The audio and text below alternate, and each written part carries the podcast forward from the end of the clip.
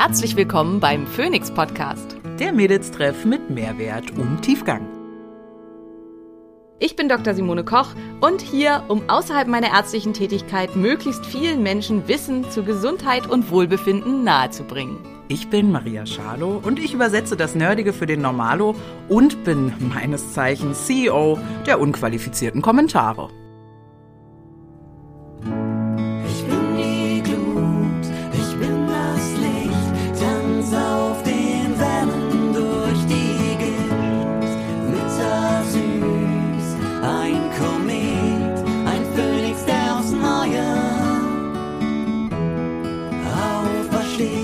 Dieser Podcast dient der reinen Wissensvermittlung. Es werden Angebote gemacht, wie du Dinge umsetzen kannst, um dein Leben zu etwas mehr Energie zu führen. Es wird jedoch kein Behandlungsverhältnis geschlossen. Hallo und wieder herzlich willkommen beim Phoenix Podcast. Und heute beschäftigen wir uns mit einem Thema, was ähm, zu ja, dem Übertitel auch sehr, sehr gut passt, ähm, beziehungsweise zu dem Bild des Phönixes, der äh, aus der Asche aufersteht was ja auch was ist, weswegen wir den Podcast machen, um möglichst viel äh, Wissen mit an die Hand zu geben, um einfach energetisch und ähm, voller Wohlbefinden durchs Leben gehen zu können. Und ein ganz, ganz großer Punkt ist hier einfach Stress. In unserer heutigen Welt sind wir ganz stark Stress ausgesetzt in ganz vieler verschiedener Formen. Wir leben nicht mehr so, wie es für uns ursprünglich mal vorgesehen war. Wir sind ähm, toxischem Stress ausgesetzt durch Giftstoffe. Wir sind Lichtstress ausgesetzt dadurch, dass permanent künstliches Licht auf uns einwirkt. Wir sind sozialem Stress ausgesetzt dadurch, dass wir uns permanent mit neuen Begebenheiten auseinandersetzen müssen. Inzwischen nicht nur real, sondern auch in der virtuellen Welt. Wir sind starkem beruflichem Stress ausgesetzt und zwar auch nicht mehr nur fünf Tage die Woche, acht Stunden, sondern im Prinzip 24-7. Es wird erwartet, dass man permanent erreichbar ist und so weiter und so weiter und so weiter. Und ähm, neben, also was, wie Stress eigentlich definiert ist und so ganz, ganz grob, was macht er unserem Körper, da kommen wir auch noch zu. Aber worüber wir vor allen Dingen heute reden wollen, ist, ähm, welche Nährstoffe gehen denn, wenn mein Körper mehr Stress und mehr Belastung hat, in großer Menge verloren? Und welche Nährstoffmängel führen dazu, dass ich Situationen und Momente, die ich vielleicht sonst gar nicht so als so stressig empfinden würde, als ganz, ganz, ganz doll stressig empfinde. Und ja, das sind so unsere Themen heute und da steigen wir gleich mal mit ein und wir sind natürlich wieder zu zweit. Maria, wie war denn so deine letzte Woche? Wie würdest du denn so dein Stresslevel einschätzen auf einer Skala von 1 bis 10? Also ich selber würde mein Stresslevel wahrscheinlich auf eine 6 schätzen. Mhm. Weiß aber, dass wenn andere mitbekommen, was ich so mache und wie viel, ähm, mir schon häufig gespiegelt wird, dass das zu viel ist. Dass das eher eine 10 wäre. ja, genau. Mm, Und deswegen, ja, so würde ich sagen. Oh? Klingt auf jeden Fall interessant, ist auch sehr, sehr spannend, weil ähm, das so gleich als, also wie Stress definiert wird. Stress ist ein Reiz oder ein Stressor, der äh, unseren Körper zu Anpassungsprozessen zwingt und der zu äh, Veränderungen in unserem, ähm, was Veränderungen in unserem Körper mit auslöst. Und da wird dann auch gleich klar, dass Stress an sich eigentlich erstmal in keinster Weise gewertet wird. Also weder in die eine noch in die andere Richtung. Und das hört man ja oft äh, auch so, dass man sagt, es gibt guten und gibt, es gibt schlechten Stress, sogenannten Eu-Stress, das ist dann der gute Stress. Und wenn es einem da eigentlich gut mitgeht, dann neigt man halt dazu, so wie du das gerade gesagt hast, dass man selber das gar nicht als Stress bezeichnet, weil wir im allgemeinen Sprachgebrauch Stress schon gleich mal negativ belegt haben Mhm. in irgendeiner Form und Art und Weise. Tatsächlich ist aber zum Beispiel auch Verliebtsein ein enorm stressiger Zustand für den Körper. Das ist nicht nur für meinen Körper. Das ist auch für meinen Kalender, für den Umsatz, für alles ist es ganz schön stressig, wenn ich äh, verliebt war. Ja. ähm, ja, manche merken das auch, aber empfinden das auch sehr stark. Für andere ist es halt so das positivste Gefühl schlechthin. Aber tatsächlich ähm, neurotransmittermäßig ähnelt Verliebtsein einer Zwangsstörung und ist ähm, sehr, sehr stressig für unseren Organismus. Okay. Und ähm, so ist es halt auch mit vielen anderen Sachen, die wir so jetzt erstmal vielleicht auch als positiv empfinden. Also ganz wichtiger Punkt ist hier zum Beispiel Sport. Ähm, vor allen Dingen, also Training. Training ist auch immer was, was den Körper äh, zu einer Anpassung zwingt. ein Anpassungsprozess im Körper ansetzt, sonst wäre es halt einfach nur Bewegung. Ähm, und da hört man halt schon raus, ja im Prinzip die gleiche Definition. Ist also eigentlich auch immer Stress für unseren Körper und ähm, ist deswegen auch ein ganz, ganz wichtiger Punkt. Und deswegen alles, worüber wir jetzt heute sprechen, geht natürlich schon auch um den mentalen, um den ständigen Stress, der auf uns einwirkt, aber auch um zum Beispiel starke körperliche Belastungen, ähm, in jeder Art und Weise oder manchmal auch einfach Phasen, in denen Faktoren hinzukommen, die unseren Körper immer stressen, wie zum Beispiel Schlafmangel. Also hier sind vielleicht junge Eltern zum Beispiel genannt oder mhm. Menschen, die sich gerade einen kleinen Hund gekauft haben mhm. oder irgendwie sowas, ähm, was dann auch ähm, erstmal Stress verursachen kann durch weniger Schlaf und ähm, durch Einschränkungen da in der Richtung. Sehr, sehr ungesundes Essen phasenweise kann auch dem Körper einfach Stress verursachen und kann dazu führen, dass dann Nährstoffmängel entstehen, dass Nährstoffe in erhöhter Maße verbraucht werden. Also einfach, um da so ein bisschen so das Feld aufzumachen, dass es einfach ganz, ganz, ganz viele Arten von Stress gibt. Ja, genau. Ähm, vielleicht äh, magst du so ein bisschen, was so deine Vorstellung ist von Stress. Also was denkst du denn, wo in unserem Körper ist irgendwie Stress oder wer macht das oder wer empfindet das? Oh, ich merke, dass ich ganz unterschiedlich auf Stress reagieren kann. Also es gibt, würde ich sagen, auch bei mir den guten und den schlechten, so grundsätzlich. Und dann zeigt sich das sehr unterschiedlich. Wenn ich großen emotionalen Stress zum Beispiel habe, kann ich gar nicht essen, habe ich wie so einen Knoten im Hals. Ähm, da geht gar nichts. Wiederum, wenn ich äh, unemotionalen, so alltäglichen Finanzamts, Steuerberater, ähm, Mitarbeiterstress habe, dann ähm, neige ich sogar dazu, mehr zu essen. Mhm. So, also dann habe ich so richtig so, na, dann will ich mir irgendwie alles äh, andauernd. Dann stresse ich mich noch mehr, damit ich noch an der Bäckerei anhalten kann und mir noch so eine Streuselschnecke kaufen kann irgendwie, ähm, damit ich diesem Stress dann sozusagen nachgehen kann. Und ich merke auch, und das weiß ich gar nicht, ob das so gut ist, dass ich manchmal schon, wenn dann mal so ein Ruhetag angesagt ist, ich mich ein bisschen schlecht fühle, mhm. dass ich Ruhe mache. Das haben, glaube ich, auch ganz viele. Das ist bei mir auch sehr ausgeprägt. Ähm, die Unfähigkeit zur Entspannung, sich da einfach ein bisschen schwer mit zu tun.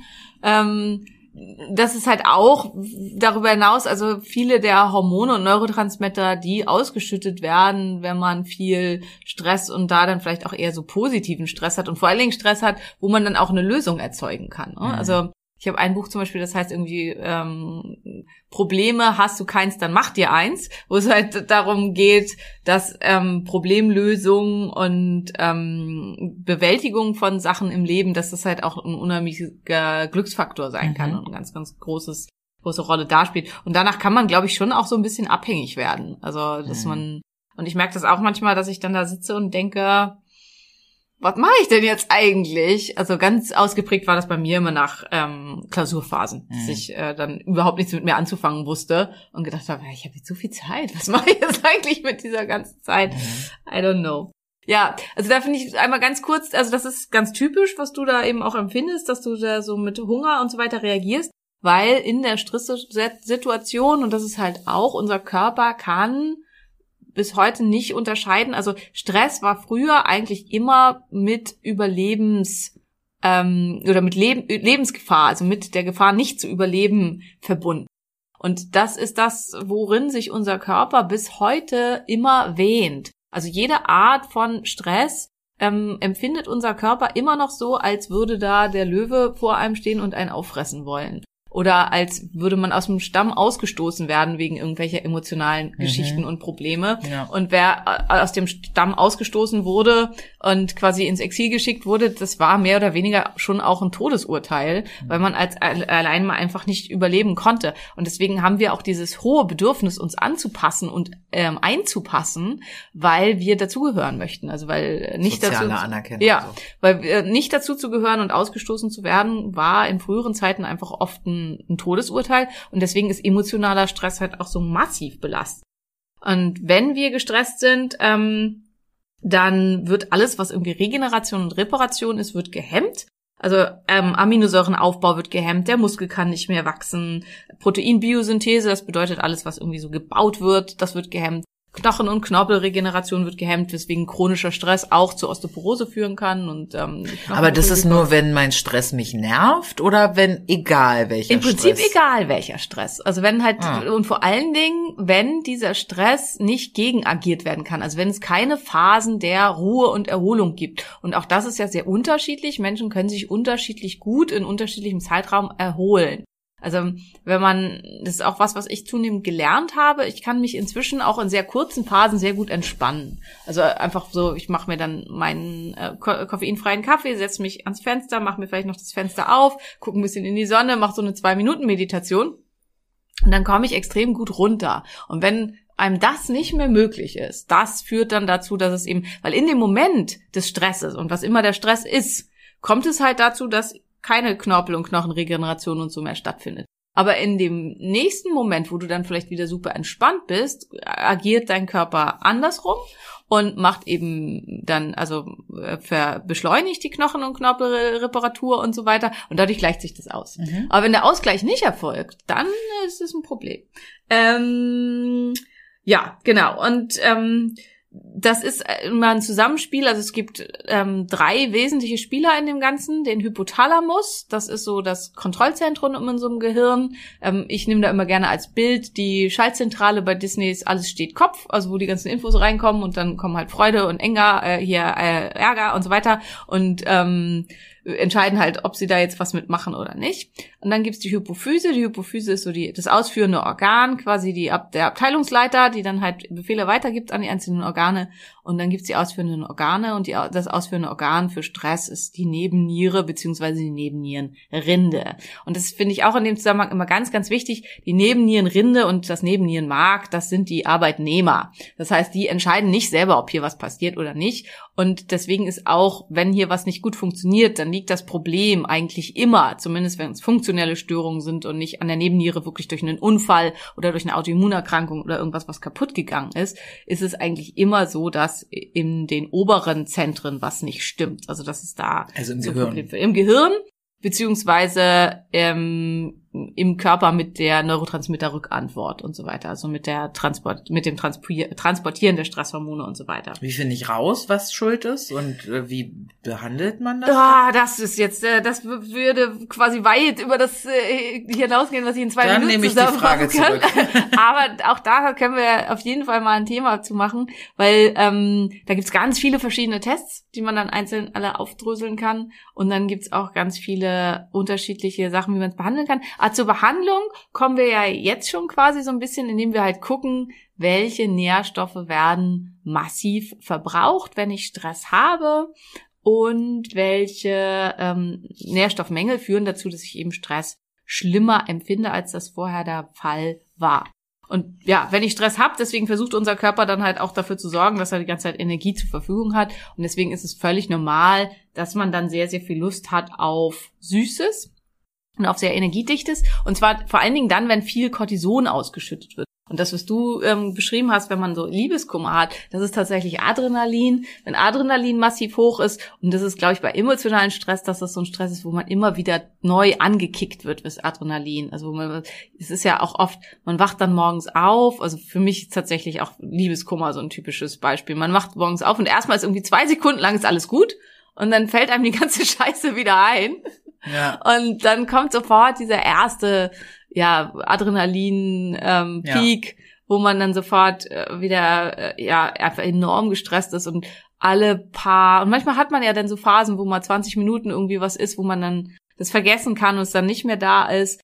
Und dann kommt es halt sofort wieder und ich glaube, deswegen kommt in so massiv emotional stressigen Phasen auch dieses Bedürfnis, was ja viele haben, das in irgendeiner Weise zu betäuben, Hm. was halt super gefährlich sein kann dann auch.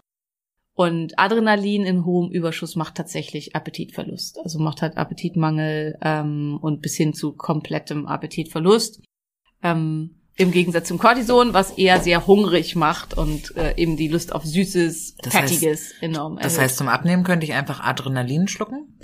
ja, Spritzen? korrekt, ja. Ist aber äh, die, also wo, wird auch zum Teil, also im Bodybuilding oder so wurde das eine Zeit lang viel gemacht. Also es gab so, gibt's auch bis heute ähm, Verbindungen, also ähm, ASS, also Aspirin plus ähm, Ephedrin, also Mhm. plus Adrenalin um die Nasenschleimhäute ähm, schmaler zu machen, damit man wieder besser Luft kriegt oder so bei Erkältungen. Und diese Erkältungssachen, die wurden im Bodybuilding viel missbraucht, eben um mehr schneller an Gewicht zu verlieren und auch einen Appetitverlust zu erzeugen führt ähm, leider dazu, dass der Körper eben dann permanent Stress hat, also wie das halt eben mit Ja. äh, einem Stress auch so ist, und dass die Achsen ausbrennen können, also dass Ja. der Körper resistent wird gegenüber den Hormonen und dass man sehr, sehr krank davon werden kann. Plus, wenn man das halt immer in dieser Kombination mit Aspirin nimmt, dann kann die Niere davon kaputt gehen. Also beide Sachen, die nicht so geil sind. Aber schlank. Aber schlank, ja. Ähm, Hm. ja. Aus gutem Grund als Abnehmmittel äh, nicht zugelassen. Und ähm, ich glaube, es gibt auch diese Kombi nicht mehr. Ich bin mir nicht sicher, aber also die gab es auch mal eine Zeit lang in Deutschland, aber ich glaube, weil dies, weil das so viel missbraucht wurde für diese ganzen Sachen, gibt es das, glaube ich, auch nicht mehr. Mhm. Also geht, aber keine gute Idee. und auf Dauer funktioniert es halt eben auch nicht, weil unser Körper sich gegen sowas immer wehrt und dann Resistenzen entwickelt. Okay, verstehe. Ja, ja. Was passiert denn dann in unserem Körper bei Stress? So, wie genau läuft das ab? Ähm, ja, also als erstes bekommt der, also der, der Hypothalamus bekommt das Signal, dass irgendwie Anpassungsprozesse nötig sind und ähm, schüttet deswegen ein Releasing-Hormon aus, was er dann weitergibt an die Hypophyse. Und die Hypophyse gibt dann das tatsächliche Signal weiter an die Nebenniere. Nebenniere. Und im Gehirn direkt wird auch schon große Mengen an den Akutstresshormonen ausgeschüttet, nämlich Adrenalin und Noradrenalin. Und das, was die meisten als Stress empfinden und primär erstmal als Stress merken, nämlich innere Unruhe, ähm, Herzrasen, höherer Blutdruck und so weiter, fast alles davon sind Adrenalin und Noradrenalin. Und die haben so eine Wirkdauer von etwa einer halben Stunde, Mhm. wenn sie nicht immer wieder hochgeschossen werden sozusagen.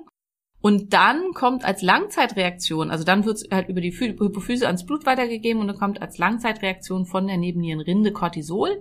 Und eigentlich soll Cortisol auch so ein bisschen die Wirkung von Adrenalin und Noradrenalin ausgleichen, indem es eben dafür sorgt, dass wieder mehr Zucker zur Verfügung gestellt wird, dass äh, ein Energiepeak erfolgt, um bestimmte Sachen erledigen zu können und so weiter. Eigentlich war ja mal die Idee, Löwe, vor Löwe weglaufen. Und wenn Löwe weg, dann wieder gut. Und wir brauchen auch diese starken, an, steilen Anstiege. Ich vergleiche das immer mit einem mm, Wasserbecken, mit einem Pool, der zwei Schalter hat. Und wenn der Wasserspiegel über einen bestimmten St- Stand steigt, dann wird der erste Schalter aktiviert und das ist dann eben Stress, also das ist dann Cortisol, Adrenalin, Noradrenalin. Und, also vor allen Dingen ist das fürs Cortisol entscheidend. Und nur wenn der Wasserspiegel auf einen bestimmten Grad steigt, wo der zweite Schalter ist, wird äh, das Wasser wieder abgelassen aus dem Pool. Und wenn ich gar nicht dahin komme, wo der zweite Schalter ist, also wenn es halt so eine unterschwellige Geschichte die ganze Zeit ist, dann wird das Wasser nicht wieder abgelassen und dann habe ich mit chronischem Stress zu tun. Dann kippt der See, das Wasser Ja, kippt. das Wasser kippt dann auch irgendwann genau. Das fault. Das ist ein gutes Beispiel, ja. Ja. Stimmt, dadurch, dass das Wasser nie abgelassen und erneuert wird, fault das Wasser. Und ähm, dann habe ich halt die unschöne Situation von chronischem Stress und dann finden eben diese Prozesse ständig statt. Und dann kommt es eben ständig zu viel, zu, zu, zu viel Cortisol, weil der Körper bevorzugt in dieser Situation auch die Produktion bei den Steroidhormonen von Corti- Cortisol und ähm, Androgen, also Testosteron und DHEA ähm, primär erstmal, weil das halt die sind, die uns stärker durchsetzungsfähiger machen und so. Und Progesteron, ähm, Östrogen werden eher, vor allen Dingen aber Progesteron werden eher, äh, eher weniger ähm, äh, produziert. Und wir haben halt insgesamt, ja, wie gesagt, Proteinbiosynthese wird nicht mehr durchgeführt, es wird nichts mehr repariert und dadurch kommt es zu erheblichen Einschränkungen. Und Stress wirkt auch sehr stark ähm, nervenzerstörend. Also diese, wenn das zu viel da ist, viele dieser Hormone und dieser Hormonwirkungen haben ein hohes Potenzial, dass sie auch am Nervensystem was kaputt machen können und das kann dann zu, auf lange Sicht zu Depressionen, zu Angststörungen und all ähnlichem führen. Einfach weil ich Stress hatte und nie. Wenn man nie zur Ruhe kommt, also wenn der Stress chronisch wird und das halt entsprechend dann nicht mehr runterfahren kann. man- Was bedeutet dann aber zur Ruhe kommen? Also wenn ich mir jetzt vorstelle, ich bin irgendwie, ähm, ne, ich bin dann auf dieser Liege und habe aber das Gefühl, es ist nicht gut, dass ich gerade entspanne. So Dann zum ist, Beispiel. äh, das ist dann auch keine Entspannung. Das oder? ist dann keine Entspannung, genau. Also man muss lernen. Mir hat mein mein Coach hat mir eine äh, oder heißt du sagst mal Coachin, ne? Meine Mhm. Coachin hat mir äh, ein Buch geschenkt, das heißt einfach, das heißt Nixon Und das ist ein ganzes Buch, wo es darum geht, die Fähigkeit wieder zu erlernen, nichts zu tun. Und zwar wirklich nichts. Also nicht, ich gucke jetzt hier mal einen Film und auch nicht, ich binge jetzt hier mal die folgende Netflix-Serie und auch nicht, ich meditiere jetzt hier mit irgendeinem Ziel, sondern wirklich nichts. Und das ist unglaublich schwer. Das glaube ich. Da habe ich auch mal Studien zugelesen, dass die, unsere Kinder, also ich habe keine, aber Ja. dei- also ne, unsere Ja. hier, deine und Ja. deine und deine, die auch meine sind jetzt in dem Fall gerade mal, ähm, dass die mit Langeweile nicht mehr umgehen können, Mhm. dass sie ni dass es sie so unfassbar stresst, nicht permanent irgendwas zum Rumklicken anschauen, ne, dass sich nicht permanent was bewegt. Und ich erinnere mich an meine Kindheit, deine wahrscheinlich noch noch viel eher, weil meiner fing das langsam an mit Internet und. Computer und so dass ich äh, mich total gelangweilt habe auch. Mhm. Also in den Sommerferien auch teilweise, wenn die anderen Kinder im Urlaub waren. Wir Ja. hatten ja eine Gaststätte, also Sommer war immer Hauptgeschäftszeit so. Ähm, habe ich mich furchtbar gelangweilt. Ja. Und Ja. heute kann ich das auch nicht mehr. Ich weiß nicht, weil ich mich das letzte Mal gelangweilt habe. So.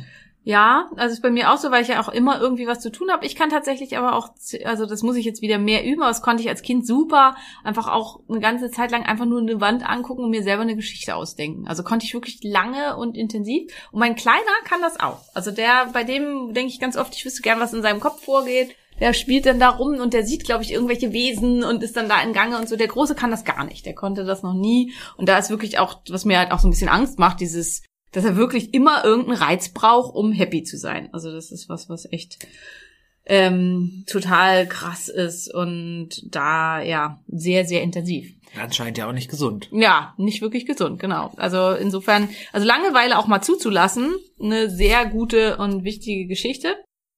Ja, und äh, in diesem Stress verbraucht unser Körper eben verstärkt Nährstoffe, und zwar ähm, verschiedene. Ja, und das erste, wo ich da gerne zu kommen würde, wäre das Vitamin C, ähm, weil ich da gemerkt habe, dass ich das auch gern mal vernachlässige. Ähm, nimmst du Vitamin C? Nimmst du manchmal Ah, Vitamin ich C? denke auch, ich habe so einen, ich habe so einen kleinen Bottich mit so Pulver, Vitamin C Pulver reines. Und da ist, eigentlich habe ich eine Zeit lang morgens immer nach dem Frühstück Vitamin C Glas getrunken, Mhm. weil soll man ja nicht auf leeren Magen trinken irgendwie wegen der Säure oder Ja. so, keine Ahnung. Und dann habe ich das Fasten angefangen, ja, irgendwann Mhm. wann im Februar oder so. Na, und seitdem habe ich das nicht mehr Ja, gemacht, weil ich ja dann auch oft nicht gefrühstückt habe oder gar nicht gegessen Ja. oder so. Ja. Ja, es ist, es ist ganz spannend, da der Mensch, also ganz viele Wesen auf diesem Planeten haben die Fähigkeit, Vitamin C selber zu produzieren. Dem Mensch ist die aber irgendwann in se seiner Evolution verloren gegangen. Uns und übrigens auch dem Meerschweinchen. ähm, ähm, gibt bestimmt noch ganz viele andere, aber ich weiß das immer, weil ich äh, eine Zeit lang also mit einer Freundin zusammen gewohnt habe, die Meerschweinchen hatte. Und dem Meerschweinchen musste man immer in ihr, also retrospektiv muss man sagen, dass ihre Meerschweinchen irgendwie auch echt zu wenig Gemüse bekommen haben, sonst wäre das nämlich gar kein Thema gewesen. Aber ähm, den Meerschweinchen musste man immer Vitamin C in ihr Trinkwasser tun. Damit In welchem. Gemüse ist denn, also erstmal in Ge Gemüse ist mehr Vitamin C als in einer Zitrone, oder? Ist das genau, irgendwie so? das ist richtig, ja. Ähm, Gemüse hat tendenziell mehr Vitamin C als Obst, ähm, was oft so ein bisschen vergessen wird. Extrem viel Vitamin C hat Paprika tatsächlich. Ähm, Die grüne, ne? äh, Ja, eigentlich egal. Also rot, so. gelb, also tatsächlich grüne hat, glaube ich, am wenigsten. Aber das Ah. müsste ich jetzt nachgucken. Also ich meine, ähm, das ist tatsächlich die rote Irgend- Paprika. am das kann sein. Hat. Irgendwas ist an der roten, aber äh, an der grünen total gut, aber die schmeckt ja nicht. Die so. schmeckt nicht, also ich mag Ja. die ja gar nicht. Ja. Aber ach, mh. Mhm. ist auch schwer verdaulich, weil die ist ja eigentlich noch nicht reif und hat deswegen die meisten Lektine und Hämagglutinine und das ist wieder aus anderen Gründen nicht gut, aber ähm, ja, also Wieder etwas für eine weitere Folge. Paprika hat sehr viel Vitamin C. Ansonsten finden wir Vitamin C viel, ähm, also wenn wir so heimische Sachen nehmen, als wenn wir bei den Superfoods sind, ist da tatsächlich Hagebutte der absolute Knaller. Und Hagebutte hat als vielleicht sogar die einzige, aber als einige von ganz wenigen Früchten oder Gemüse, ich weiß nicht jetzt, was man da Hagebutte bezeichnet, hat ein hitzestabiles Vitamin C. Das heißt, auch wenn man die kocht und heiß macht, hat die noch ganz, ganz, ganz viel Vitamin C und ist dadurch super nützlich. Also Hagebuttenmarmelade. Zum Beispiel, ja, Hagebuttenmarmelade. Man kann auch Hagebutte als Pulver so kaufen, weil das wäre nämlich zu dem ist es natürlich super, dass du dir Ascorbat, also Ascorbinsäure, dieses reine Vitamin C in dein Wasser tust. Leider ist das von der Bioverfügbarkeit nicht besonders gut. Und man kann die Bioverfügbarkeit ist halt 2,5 bis 8-fach höher, wenn man natürliches Vitamin C nimmt, wie zum Beispiel eben aus Hagebutte. Also wenn man so ein Kann ich direkt neu bestellen. Super. Und ähm, Das, weil da sind bestimmte, also sind Bioflavone mit drin und Polyphenole, die die Aufnahmefähigkeit und vor allen Dingen auch das, was der Körper dann damit machen kann, massiv erhöhen. Vitamin C ist halt super wichtig, ist beteiligt an ähm, unglaublich vielen Prozessen, also für über 350 verschiedene Prozesse im Körper ein ähm, Coenzym. Und das ist halt auch was viele, wo viele nicht so dran denken. Viele ähm, denken, Vitamin C ist vor allen Dingen Antioxidant, aber es ist eben auch ein ganz, ganz wichtiges ähm, Coenzym. Das heißt, ganz viele äh, Prozesse im Körper funktionieren nicht, wenn nicht ausreichend ähm, Vitamin C da ist. So zum Beispiel, und so kommen wir jetzt zu der Stressgeschichte, die Produktion der Katecholamine, also Noradrenalin, Adrenalin, aber auch Dopamin und auch die Cortisolproduktion. Die brauchen, damit das sauber abläuft, Vitamin C. Und ähm, Kollagenproduktion ist auch ähm, ganz, ganz wichtig, Vitamin C abhängig. Hier ganz, ganz spannend. Prolin ist eine Aminosäure, ähm, äh, die mit im Kollagen drin ist. Und auch die Prolin, also Hydroxyprolinproduktion ist Vitamin C abhängig. Und ich habe festgestellt, dass zum Beispiel bei den Autoimmunerkrankten, vor allen Dingen bei den Hashimoto-Patienten, dass die immer massive Prolin- und Hydroxyprolin-Mängel haben. Und zwar zum Teil so massiv, dass man gar nicht mehr nachweisen kann, dass sie überhaupt noch Hydroxyprolin haben. Das klingt gerade, als würdest du die Hobbits aus der Herr der Ringe aufzählen. Ja, okay. Ja. Ähm, also das sind so Aminosäuren, ist auch egal. Aber es ist halt wichtig, damit man schöne Haut hat, schöne Sehnen, Ah, schönes Bindegewebe und so. Ja.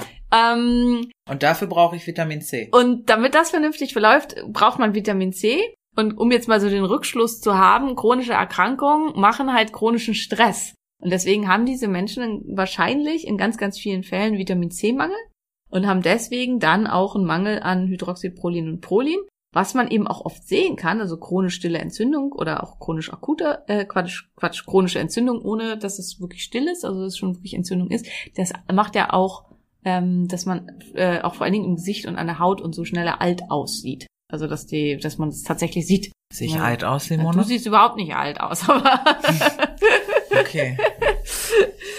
ja, also das äh, ist so in dem Zusammenhang, das ist halt das, wofür Vitamin C wichtig und gut ist. Und deswegen wird Vitamin C unter anderem so stark ähm, geht so schnell in Mangel. Die Nebenniere speichert deswegen ganz viel Vitamin C. Also Nebenniere ist ein ganz großer Vitamin C-Speicher. Und der andere Grund ist, der ist halt besonders cool. Unser Körper macht da echt tolle Sachen. Wenn wir viel Stress haben, also wenn so ein akuter Stressor kommt, dann wird Adrenalin und Noradrenalin ausgeschüttet und gleichzeitig Vitamin C. Und hier ist es als seine Wirkung als Antioxidant, weil ähm, das hatte ich ja vorhin schon gesagt, dass Vitamin C, äh, Quatsch, dass ähm, Stress schlecht fürs Nervensystem ist und halt eben das Gehirn und das Nervensystem schädigen kann. Und das verhindert das Vitamin C. Das heißt, unser Körper schüttet gleichzeitig die schlechten Stresshormone aus und äh, dazu das Vitamin C. Und das zusammen führt dann eben dazu, dass der Stress nicht ganz so schlimm ist und dass dem gleich gegen agiert werden kann.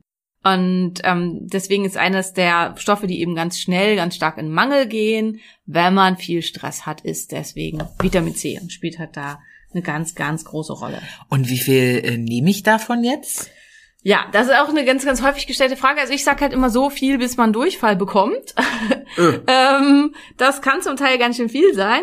Ähm, und auch da weiß man, desto mehr Stress man hat und desto mehr man benötigt, desto höher ist diese Schwelle. Also wo man das ähm, überprüft hat in Studien, ist bei Menschen mit HIV, also mit einer HIV-Erkrankung. Und die können zum Teil auch oral, also geschluckt, bis zu 20 Gramm am Tag nehmen. Das ist super viel. Ohne dass sie Durchfall bekommen, weil sie einfach diesen hohen Bedarf an Vitamin C haben. Ähm, bei den meisten Menschen liegt diese sogenannte Darmschwelle bei irgendwo so fünf bis sechs Gramm.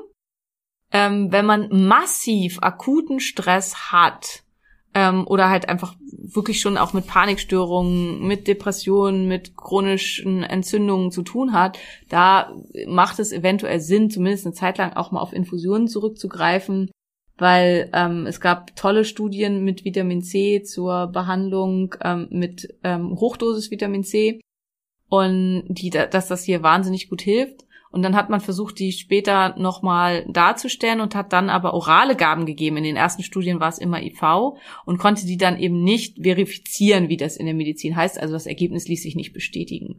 Und ähm, erst jetzt, viele, viele, viele Jahre später, hat man festgestellt, dass das daran lag, dass die orale Gabe bei weitem nicht den Spiegel im Blut erreicht, wie wenn man es über die Vene gibt. Also das heißt, wenn man hier wirklich äh, akut, wenn man wirklich zu, mit Panikstörung zu tun hat, mit massivem Stress oder auch einfach sich mal was Gutes tun will, dann kann man wirklich auch einfach mal irgendwo in die Praxis gehen und also wir bitten halt so Anti-Stress-Infusionen an, wo wir Vitamin C noch zusammen mit B-Vitaminen geben, mit Magnesium, also mit verschiedenen Stoffen, zu denen wir dann noch kommen, Mhm. um den Körper einfach bestmöglich auszurüsten für die stressige Situation. Du möchtest sowas auch mal haben? Ich möchte sowas ja, haben. gerne. Ich finde jetzt hier online auch noch Acerola und äh, Ja? es gibt ja so Acai, ja, Akakai, ja, ja. wie auch immer man das äh, ausspricht. Ich habe gelernt, es heißt Acai. Das hat mir zumindest eine Followerin geschrieben. Okay, danke dafür. Ähm, Hagebutte oder ähm, Acai und Also äh, ist, würde ich sagen, Acerola? gleichwertig. Das Ding ist halt Hagebutte, wächst, äh, wenn wir hier vor die Tür gehen. Acerola nicht. Und also auch einfach wieder aus Nach Nachhaltigkeitssicht und so. Ich finde es halt total gut, sich wieder auch auf europäische Superfoods zu besinnen. Und bevor du da jetzt irgendwas bestellst, machen wir das nachher zusammen. Okay, dann mache ich das Handy wieder zu. Aber da konnte ich wissen jetzt gute Fragen stellen, ne? Weil hier steht da was von Bioflavonoiden ja, genau, und das ist halt wichtig. Globuli und, Und diese ganzen- flüssig. die Bioflavonoide und so, die finden sich halt nur, wenn es aus einer natürlichen Quelle kommt. Was hier in dem Zusammenhang oft gefragt wird, wäre nicht liposomales Vitamin C noch besser? Für die liposomalen Aufbereitungen gibt es noch nicht so richtig gute wissenschaftliche Daten, dass das wirklich mehr bringt. Und sie sind meistens sehr viel teurer. Ja. Und deswegen finde ich ein ähm, natürliches Präparat oder sogar, man kann sich halt auch Hagebuttenpulver oder so bestellen. Also wenn einem halt das gut gefällt, dieses, ich mache mir das morgens in mein Wasser oder so, dann kann man halt auch einfach Hagebuttenpulver nehmen und das da dann mit reintun und hat dann einen ähnlichen Effekt. Und ähm, ja, hat, kann das dann dafür nutzen, um auf diese riesen hohen Mengen zu kommen. Du hast es ja schon angesprochen, dass es auch den Magen reizen kann. Es gibt sogenanntes gepuffertes Vitamin C. Und das ist dann nicht so magenreizend. Ähm, wenn man also wirklich sehr, sehr hohe Mengen davon nehmen möchte, dann sollte man vielleicht eventuell gepuffertes nehmen. Ja, also das war so zum Vitamin C. Ähm, das zweite ist, vielleicht hast du das auch schon gemerkt, äh, ja, sowas typisch, wenn man viel Stress hat, phasenweise, oder viel Sport macht. Was ist sowas häufiges, was dann vielleicht nachts äh, vor allen Dingen häufig auftritt? Äh, Hunger? Nein. auch, ja. Krämpfe wahrscheinlich, Genau, ja. ganz genau, Krämpfe.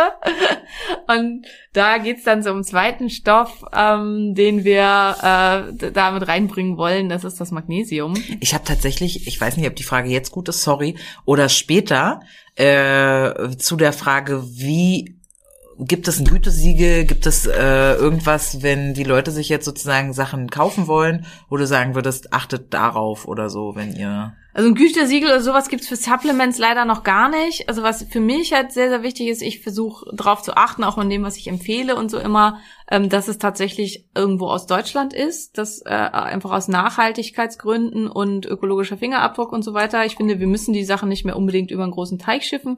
Eine Zeit lang früher war das so, weil es einfach nichts Gutes Deutsches und nichts Gutes Europäisches gab. Inzwischen ist das nicht mehr so. Inzwischen gibt's tolle deutsche und tolle europäische Produkte.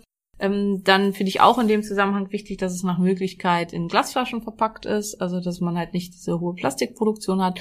Und dann ist es wichtig, dass es nicht viel komische Beistoffe enthält. Und dann ist leider so ein bisschen, und da muss man dann wirklich gucken, halt auch, auch Em- Empfehlungen und so weiter, dass wirklich das drin ist, was draufsteht. Weil Supplements werden nicht kontrolliert, also zumindest nur ganz, ganz selten. Und oft, also das, ich habe oft Patienten und das ist einfach auch dieses, wer billig kauft, kauft zweimal, die schon über einen längeren, langen Zeitraum irgendwas nehmen und wo sich einfach am Blut gar nichts tut äh, an den Spiegeln, wo man dann auch sagen muss, hier ist oft dann leider wahrscheinlich überhaupt nichts drin. Das ist dann Modell teures Pipi wahrscheinlich. Ja, genau, das ist das Modell teures Pipi, definitiv. ähm, ja. Und wir waren zum zweiten Stoff äh, gekommen, das ist das Magnesium, was hier halt eine ganz, ganz große Rolle spielt. Und ich glaube, das ist was, was viele einfach auch kennen, dass wenn sie sehr viel Stress haben äh, und Sport gehört da eben auch, auch dazu, weil viele halt, äh, das kennen das ja massiv, Muskelkater zum Beispiel auch haben nach dem Sport und oder auch nächtliche Muskelkrämpfe und so weiter. Und dann denkt man halt, ja, das liegt daran, weil ähm, Sport ja eben viel Bewegung und so weiter. Und klar, Magnesium spielt auch in der Muskelkontraktion eine Rolle und wird da vermehrt verbraucht. Aber Magnesium wird auch, und Sport ist einfach auch Stress. Und Magnesium wird eben bei aller Art von Stress massiv viel verbraucht. Aber heißt es nicht auch, dass man Stress durch Sport, also abbauen kann. Genau. Ja, kann man, definitiv, genau.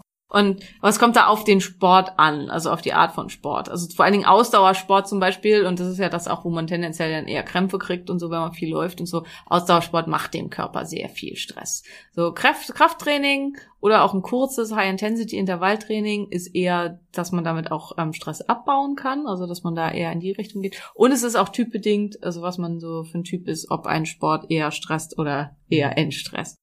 Ja, und alle Arten von Stress führen eben dazu, dass viel Magnesium ver verbraucht wird und auch, und das ist halt was super spannend ist, dass sehr viel Magnesium über die Niere verloren geht. Und zwar bis zu 30 Prozent des aufgenommenen Magnesiums geht dann sofort über die, über die, ne über die Niere verloren. Und das ist was, was ich ganz viel auch bei meinen Patienten sehe. Magnesium ähm, und Zink, zu dem wir später noch kommen, sind so die Stoffe, die kriegt man einfach nicht in den Normbereich. Egal, wie doll man sich bemüht, so lange, bis man die zugrunde liegenden Stressoren, wie halt eine chronisch stille Entzündung oder so behandelt hat, kriegt man es einfach nicht hin. Und es war bei mir auch so, also ich habe wirklich Jahre gekämpft, bis ich meinen Zinkspiegel im Normalbereich hatte ähm, und halt mein Gesamtgesundheitszustand da einfach auch gut war.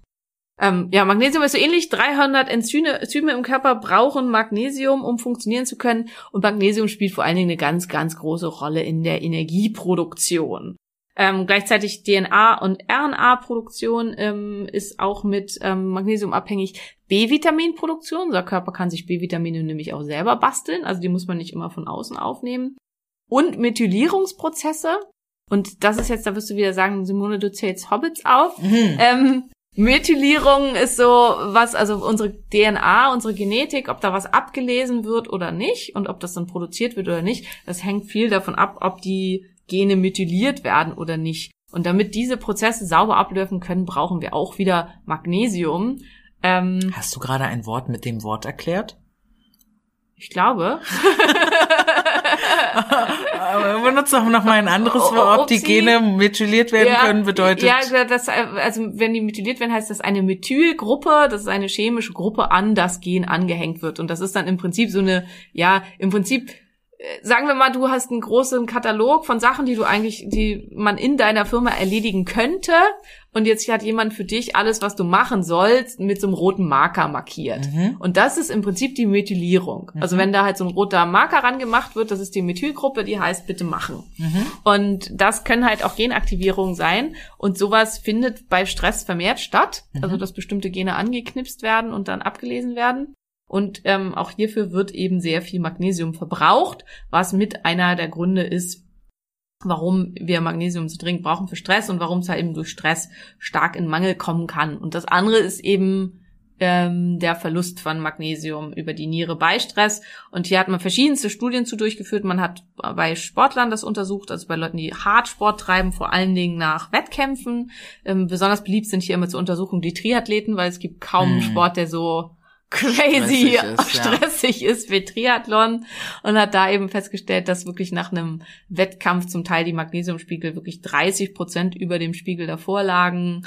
Mm, Man hat es bei Schülern geguckt, ähm, bei Unterrichtsformen, also wo die sich auch da ähm, einfach überbeansprucht fühlen. Man hat es auch bei ähm, Freizeitsportlern geguckt, äh, solange das eine Belastung für sie war, die zu hart für sie war, also Mhm. wirklich auf jeden Fall Stress für sie verursacht hat dass das auch zu den gleichen ähm, Symptomen geführt hat, weil man natürlich wissen wollte, okay, ist es nur die krasse Belastung beim Triathlon, die einfach krass ist, oder ist es einfach die zu, das zu viel über das drüber hinaus? Und deswegen hat man diese Freizeitsportler Sachen machen lassen, die eigentlich total harmlos waren, äh, normalerweise, aber für diese Menschen, die eben nicht trainiert waren, anstrengend und hat eben festgestellt, dass es den gleichen Magnesiumverlust gemacht hat. Schlafmangel führt auch zu diesem Verlust an Magnesium, Mm, was, was viele auch manchmal erleben, dass wenn man mal so eine Nacht gar nicht geschlafen hat oder so, dass man dann eine erhöhte Krampfneigung hat, also dass man dann ähm, Ich habe Gott sei Dank mit Krämpfen gar nichts zu tun. ich hatte ja. das auch nur in der Schwangerschaft, also ich habe da irgendwie fast gar nichts mit zu Jan tun. hat das manchmal, der springt manchmal dann auf und tanzt irgendwie durch den Raum oder so. Und, Also es ähm, ist schon sehr, sehr unangenehm.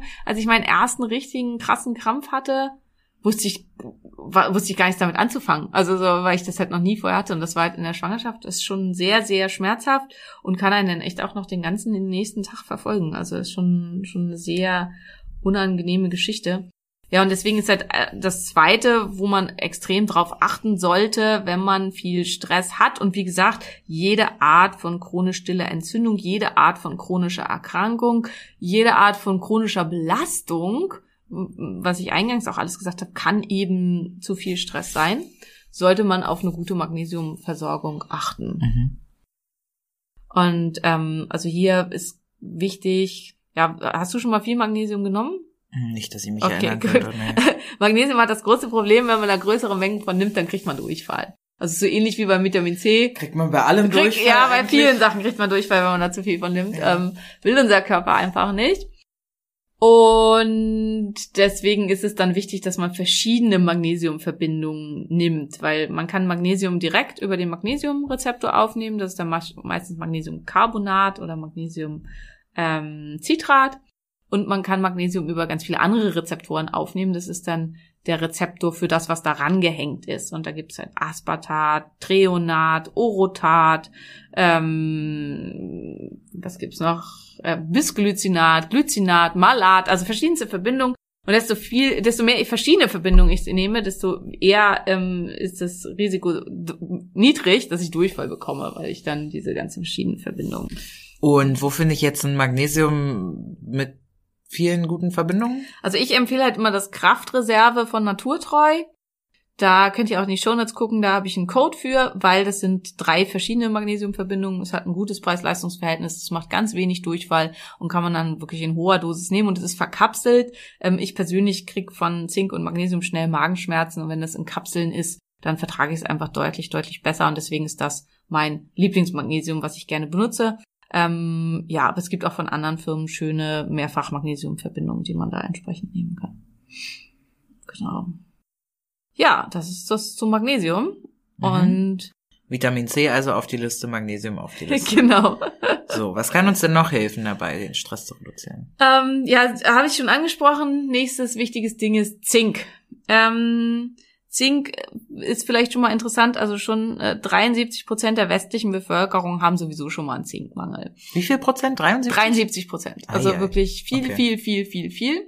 Woran liegt das? Wir essen einfach nicht mehr viel zinkhaltige Sachen. Also Zink finden sich, findet sich vor allen Dingen in ähm, Meeresfrüchten, also in Austern und Muscheln und sowas. Und das steht bei den meisten Menschen nicht so viel auf dem Speiseplan. Heute erstmal KDW, noch Ja, Austern genau. essen gehen? Ähm, tatsächlich ist es halt total witzig. Austern war früher echt so ein arme Leute essen. Also die arme Bevölkerung von New York hat zu einem Großteil noch um die Jahrhundertwende rum sich mit von Austern ernährt. Und ähm, weil das, die waren überall. Also man musste einfach nur raus ans Wasser gehen und dann klebten überall diese Austern. Und äh, durch die Verschmutzung der Meere und durch die Übererntung ähm, der Austern und so weiter gibt es nicht mehr viele. Und jetzt ist es halt so ein Delikatessenessen. Und das war es halt ganz lange gar nicht. Und insgesamt ähm, hat der Mensch halt viel am Meer gesiedelt und hat einen ganz großen Teil seines Eiweißbedarfs auch durch Meeresfrüchte gedeckt. Und wahrscheinlich auch deswegen, also wir können aus nichts Eiweiß so gut aufnehmen wie aus Meeresfrüchten. Das ist halt auch was, was viele nicht wissen, dass das am besten für den Menschen verdauliche Eiweiß ist tatsächlich Meeresfrüchte-Eiweiß. Ähm, und das kommt wahrscheinlich evolutionär aus diesen Zeiten. Ähm, ja, lange Rede, kurzer Sinn. Essen tun wir das nicht mehr so oft. Wann hattest du das letzte Mal Muscheln? Ich, Nie. ich weiß nicht, ob doch äh, Kroatien Urlaub vor 15 Jahren. Also Da ich, hatte ich eine Muschelpaella, so eine Ja, Reispfanne ja. mit Muscheln. also ich esse tatsächlich ziemlich gerne Muscheln, deswegen, und meine Kinder auch, die sind ja so ein bisschen komisch, was Essen angeht, also komisch, Kinder ungewöhnlich. Deswegen essen wir schon während der Muschelzeit immer mal Muscheln, aber halt auch vielleicht dreimal pro Saison oder so. Oder viermal. Das war's dann aber auch. Also ist jetzt halt bei uns auch keinen, gibt's irgendwie zweimal die Woche Essen. Und ja, und also da dran unter anderem liegt halt und das andere, was ganz oft gegessen, äh, wo ganz viel ähm, Zink drin sind, sind Nüsse, Nüsse und Saaten. Ähm, und auch die isst man meistens ja nicht so viel und so oft, wenn man jetzt nicht gerade Rohkost-Veganer ist oder Paleo-Fan. Aber als Rohkost-Veganer hat man dann auch Da andere, hat man andere Probleme. genau. Und da hat man vor allen Dingen auch Probleme mit der Aufnahme tendenziell von dem Zeugs. Also, und wenn man halt eine Autoimmunerkrankung hat oder so und so wie ich Nüsse und Saaten einfach überhaupt nicht verträgt, dann ganz schlecht. Also und ist vielleicht auch mit einer der Gründe, warum mein Zink halt immer so unterirdisch war, dass ich ja keine Nüsse und keine Saaten essen kann. Konnte, muss man zum Teil inzwischen sagen, weil ich bestimmte Sachen wieder ganz gut essen kann. Und vor allen Dingen, wenn sie gekeimt sind. Aber, also ganz, ganz lange Jahre konnte ich sie halt gar nicht essen. Ähm, was in dem Zusammenhang spannend ist, viel äh, Zink hat tatsächlich Kakao. Ähm, Ah. Also für alle Schokofans da draußen. Kakao hat auch recht viel Zink. Ähm, ja, Zink braucht man für alles Mögliche, um Proteine zu bauen. Im Kohlenhydratmetabolismus super wichtig. Auch wieder, damit die Gene wirklich zur Wirkung kommen. In der interzellulären Kommunikation. Die B-Vitamine müssen ähm, aktiviert werden über Zink. Insulinproduktion, Testosteronproduktion, ganz, ganz wichtig. Man kann tatsächlich zu niedrigen Testosteronspiegel erfolgreich mit Zink gut behandeln. Und man kann tatsächlich aber auch bei Insulinresistenzen mit hohen Zinkgaben auch mitarbeiten. Also wenn hier Zinkmängel bestehen, spielt eine ganz, ganz große Rolle. Immunsystem, das wissen viele, ich meine, was kriegt man oft geraten, was nimmt man, wenn man erkältet ist? Zink. Ähm, Ich habe gehört Vitamin C. ja, das auch, genau. Das beides zusammen, Vitamin C und Zink. Kollagenproduktion. Dann super spannend auch im, Fun äh, im, die Funktion der Sinnesorgane ist zinkabhängig, äh, wo man halt, also vor allem Geschmack und Riechen. Und da denkt man dann auch sofort an Covid. Das ist halt auch so krass. Ich, ich hänge gerade noch an dem Punkt davor. Ich habe wirklich monatelang Kollagen zu mir genommen, weil ich habe ja auch so fusseliges Haar und, und weiche Nägel und schon immer Gelnägel und so, dass es irgendwie ordentlich aussieht. Und äh, Kollagen hilft ja Haut und Haare. Ne? Mhm. Ähm, aber ich, ohne jetzt meinen Bluttest zu kennen, Ja. würde ich sagen, Zink war bei mir Ja, auch ein Thema. genau. Das heißt, ich habe völlig umsonst Kollagen zu mir genommen, weil mein Körper damit gar nicht anfangen konnte, weil es zu wenig Zink da war, um es zu verarbeiten. Das kann sein, Vielleicht? ja. Das kann schon eine Rolle spielen, auf jeden Fall. Also es ist halt oft auch nur, das ist ja ein häufiges Problem auch bei dem, aber ich nehme doch schon ewig XY. Wenn dann der Kofaktor fehlt und das nicht richtig eingebaut und verbaut werden kann, dann kann es halt auch sein, dass eine Wirkung von dem, was man sich erhofft hat, nicht eintritt, weil man an einer anderen Stelle nicht gearbeitet hat. Und das ist halt auch, Patienten treten oft mit dem Wunsch an mich ran, erst A, dann B, dann C zu machen, weil sonst weiß man ja gar nicht, was geholfen hat. Und das funktioniert in ganz vielen Fällen einfach nicht, weil eben das eine ohne das andere nicht wirken kann. Und ich bin auch der Meinung, am Ende ist es halt völlig egal, was geholfen hat. Hauptsache, es hat geholfen. Ähm, ja, aber es spielt. Ja, genau. Und da Geruchs- und Geschmacksverlust, ähm, da wäre halt super spannend. Also ich hatte ja eine Studie gemacht an 45 Covid-Betroffenen, wo ich die einfach nach der Infektion mal durchgemessen habe. Und ich habe halt durch die Bank weg Vitamin D-Mängel gemessen, beträchtlichste Vitamin D-Mängel und auch zu einem ganz, ganz großen Anteil Zinkmängel. Und ähm, vor allen Dingen auch Zinkmängel bei denen, die eben Geschmack und ähm, Riechverlust hatten. Und das wäre in dem Zusammenhang spannend, ob das eben auch mit dem Zinkmangel ähm, zusammenhängt, weil Zinkmangel auch zu Geruchs- und Geschmacksverlust führen kann. Ähm, das ist auch bei, also bei Covid ist es auch eine Zerstörung im, von Riechhirnbestandteilen. Also das sp- spielt noch was anderes mit eine Rolle, aber vielleicht spielt das hier halt auch eine Rolle. Und dann Vitamin D-Rezeptor-Produktion, das ist auch spannend, ähm, weil wenn man Zinkmangel hat, dann kann der Vitamin D-Spiegel super hoch sein. Das nützt nicht viel, weil das Vitamin D gar nicht in die Wirkung kommen kann, weil nicht genügend Rezeptoren an der Zelle fürs Vitamin D gebildet werden können. Ähm, und ist da halt auch wichtig und so weiter. Ja, und chronischer Stress reduziert Zink genauso wie bei Magnesium, auch ähnlich hoch, also auch bis zum Teil bis zu 30-prozentige Reduktion von Stress, zum Teil innerhalb von einer Woche bei massivem Stress, festgestellt bei Leuten im Krieg, festgestellt bei äh, extremer sportlicher Belastung. Ähm, der Muskel kann auch nicht mehr repariert werden, wenn Zinkmangel besteht, ähm, weswegen halt Zinkmangel auch schnell zu Übertraining und zu Problemen da führen kann. Und es kann auch nicht mehr so richtig, also im Hippocampus, das ist eine Region im Gehirn, die so Verarbeitung von Prozessen macht, ähm, da kann es dann auch zu Störungen kommen, wenn nicht mehr ausreichend Zink da ist, weswegen äh, Zinkmängel dann auch zusätzlich nochmal den St äh, Stress verstärken können. Also wichtig, ganz wichtige weitere Substanz, Zink. Ja, haben wir jetzt schon einiges abgedeckt. Ähm, es gibt noch ein paar andere Stoffe, also die vielleicht ganz, ganz wichtig sind. Ähm, ich glaube, ja, da hatten wir auch schon mal drüber gesprochen. Das kannst du ja noch mal einwerfen. Welche Stoffe waren denn bei dir so richtig, richtig, richtig im Mangel? Na, B12 auf jeden Fall, ne? Äh, Dinge, von denen ich noch nie gehört habe. Molybden. Ja. äh, Selen ist ein Gift, oder? Aber nee, ja, ist aber auch, das Gift ist aber auch ein Ja. Mikronährstoff. Und ich glaube, der, der war Ja. auch im Mangel, genau. Äh, Vitamin D, ganz klassisch. Ich glaube, wie gesagt, auch Zink. Genau. Oh, es war eine riesenlange Liste. Ja, stimmt.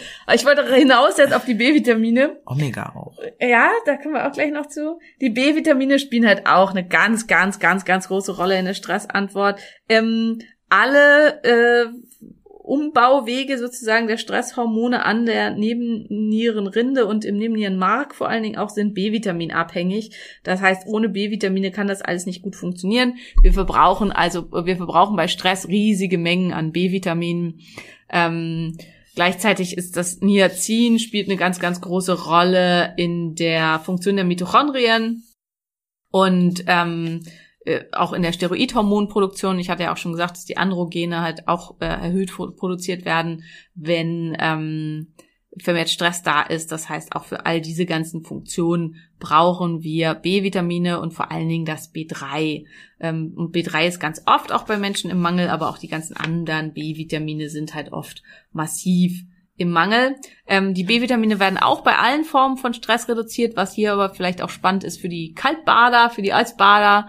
Ähm, B-Vitamine werden ganz erheblich reduziert, auch bei Kälteexposition und werden da in ganz großer Menge verbraucht. Das heißt, wer gerne Eisbaden geht und da irgendwie so ein bisschen was für auf hermetischer Seite für sich tun will, so wie ich das halt auch mache, der sollte darauf achten, dass er gut B-Vitamin versorgt ist während des Winters, Winters oder wo oder wann immer er die ähm, Exposition hat und macht. Joa. Jetzt fehlen uns noch im Wesentlichen zwei Stoffe. Ähm, ich glaube einmal das Eisen. Spinat. Spinat, genau, ja.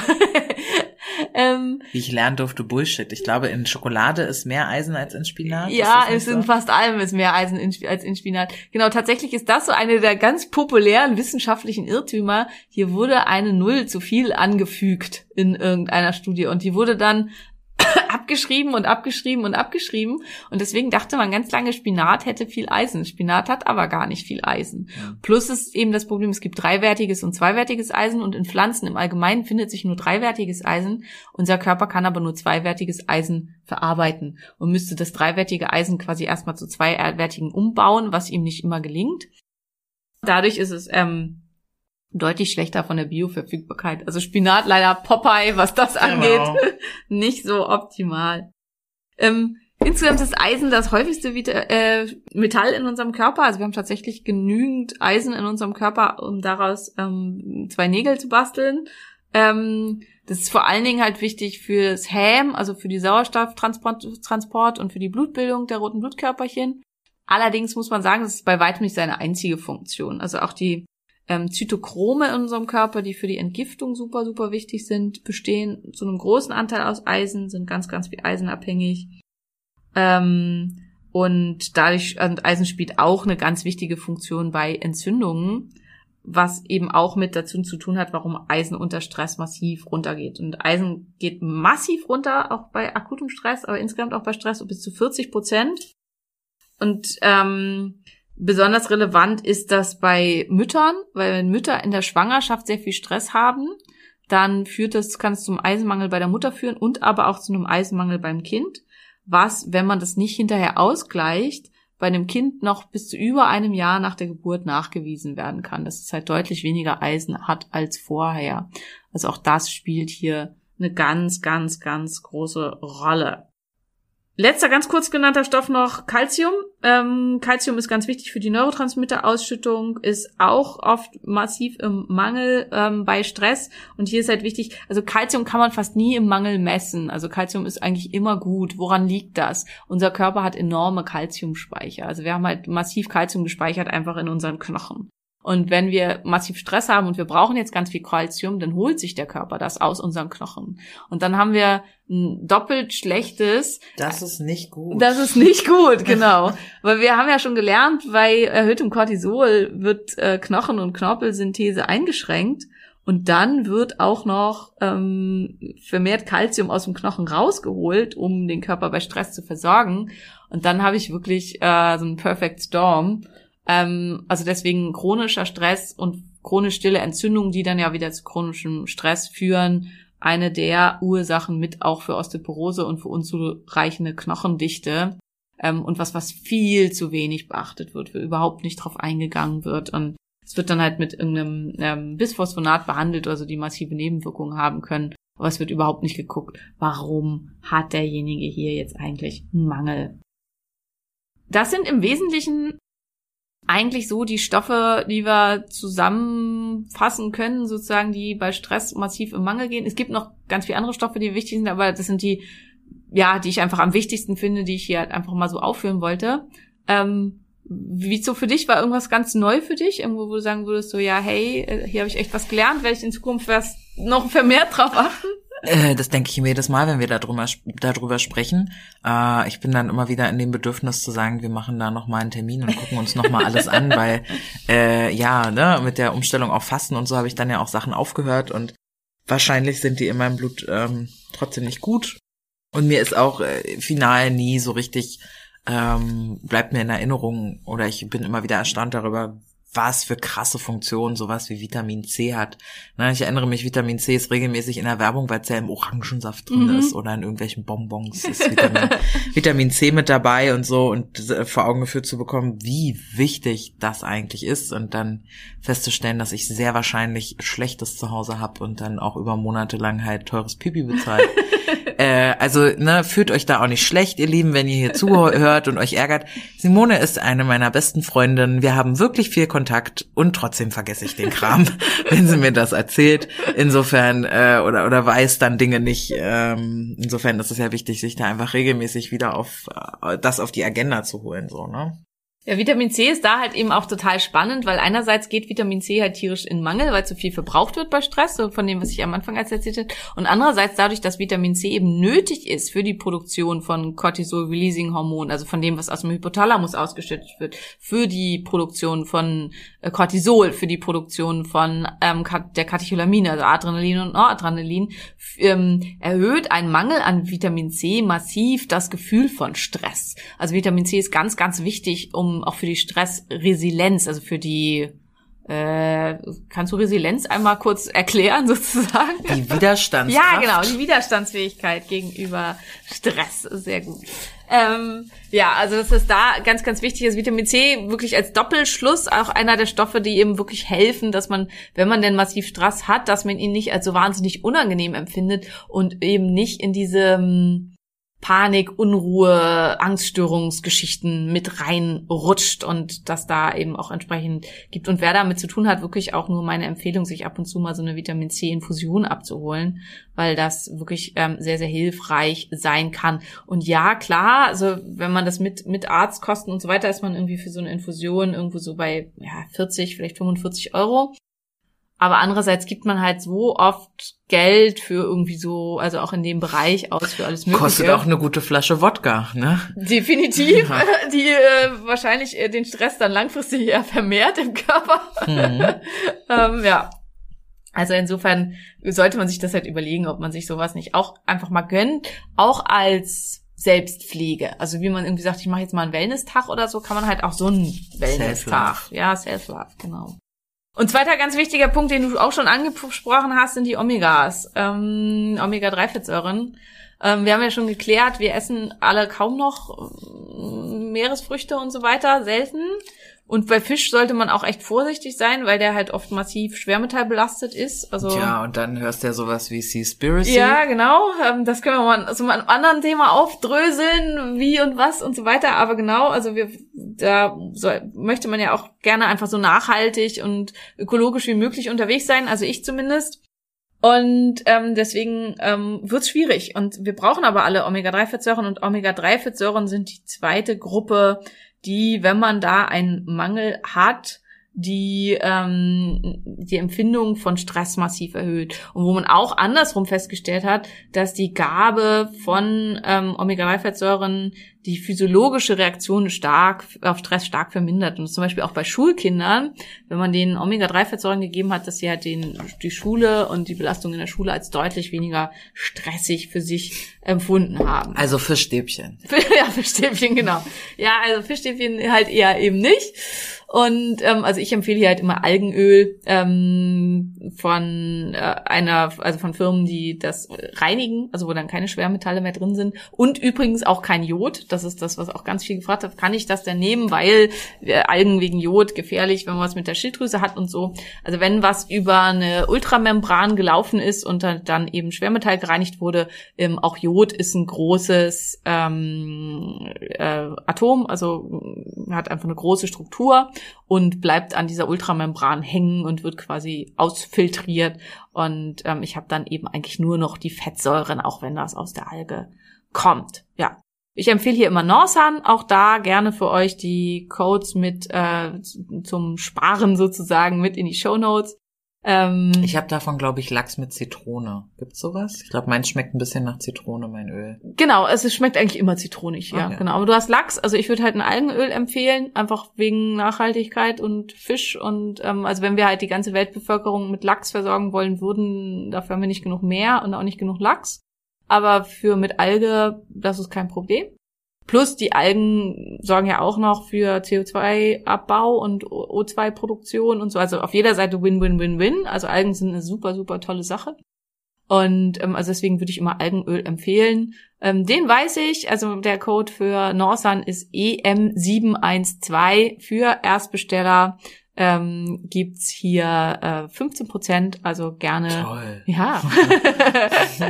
Bin ich ja nicht, meine ich. da mal zuzugucken ähm, und zu schauen, ob man ähm, das irgendwie für sich mitnehmen möchte.